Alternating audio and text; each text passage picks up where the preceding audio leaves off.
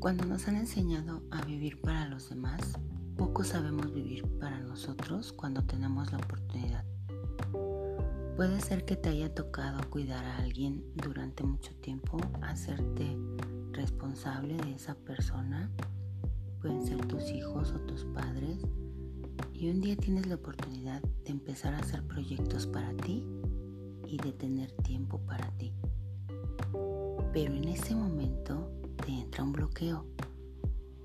Un bloqueo en el cual no sabes qué hacer, no sabes para dónde ir, no sabes qué pedir, no sabes qué es lo que quieres para ti.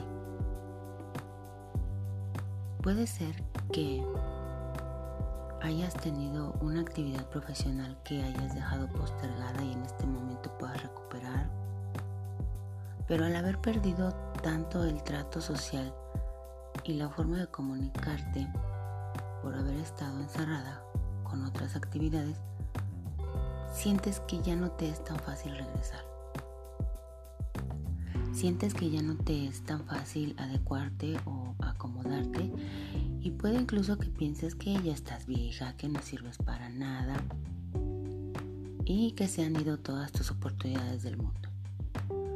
La otra parte es que cuando te llega una oportunidad o un, este, un nuevo proyecto, empiezas a poner pretextos.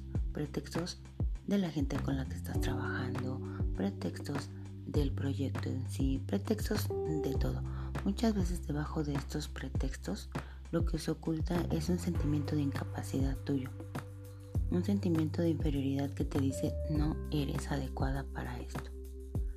Es muy normal hasta cierto punto después de haber pasado tanto tiempo cuidando a una persona o, habiendo dedicado tu vida a una persona por las causas que sean. Puede ser porque estaban muy pequeños o si eran tus padres, puede ser porque no había nadie más al tanto de ellos, por las causas que sean. Ahorita ya tienes tiempo para ti y tiempo para tus proyectos. Tengas la edad que tengas, tienes todo el derecho de empezar a realizarlos. Probablemente al principio no va a ser fácil. Vas a tener que aprender a comunicarte en ese ámbito, porque te sabes comunicar en un entorno familiar, pero no te sabes comunicar en un entorno laboral o en un entorno académico. ¿Qué quiere decir esto? Que a veces queremos tomar las mismas actitudes que tenemos en nuestro hogar fuera del hogar.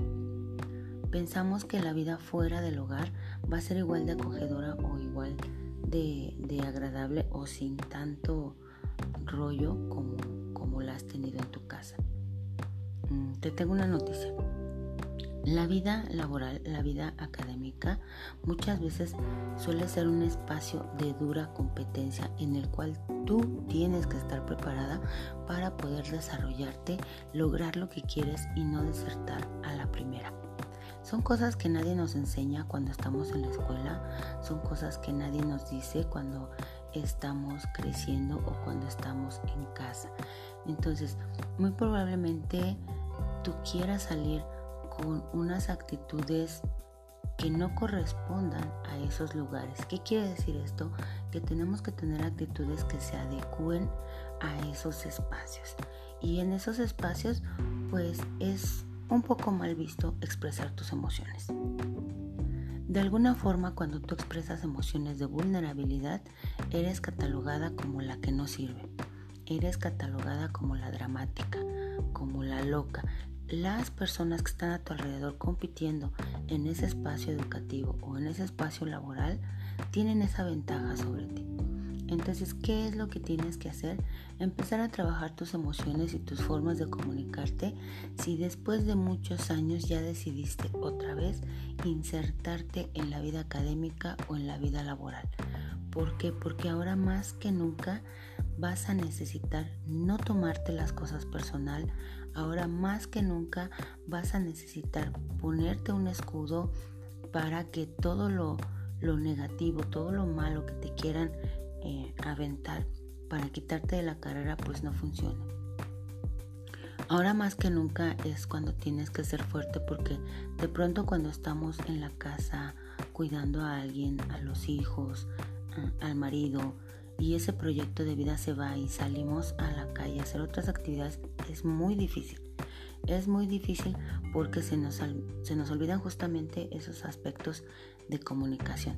No tenemos la, la misma forma de comunicarnos en la casa que en la calle. Entonces, te recuerdo, tienes que ser fuerte, tienes que entender que en muchos espacios las emociones o mostrar las emociones no son adecuadas para presentarte como una persona responsable y confiada y buscar formas de comunicación asertiva en las cuales puedas pedir lo que quieres y lograr lo que quieres sin necesidad de tener problemas para ti todo el tiempo. Aprende a comunicarte en la vida allá afuera a lo que va a ser la vida allá afuera para ti si quieres tener éxito en tus proyectos y en tus estudios. Te deseo la mejor de las suertes en esta nueva etapa de tu vida.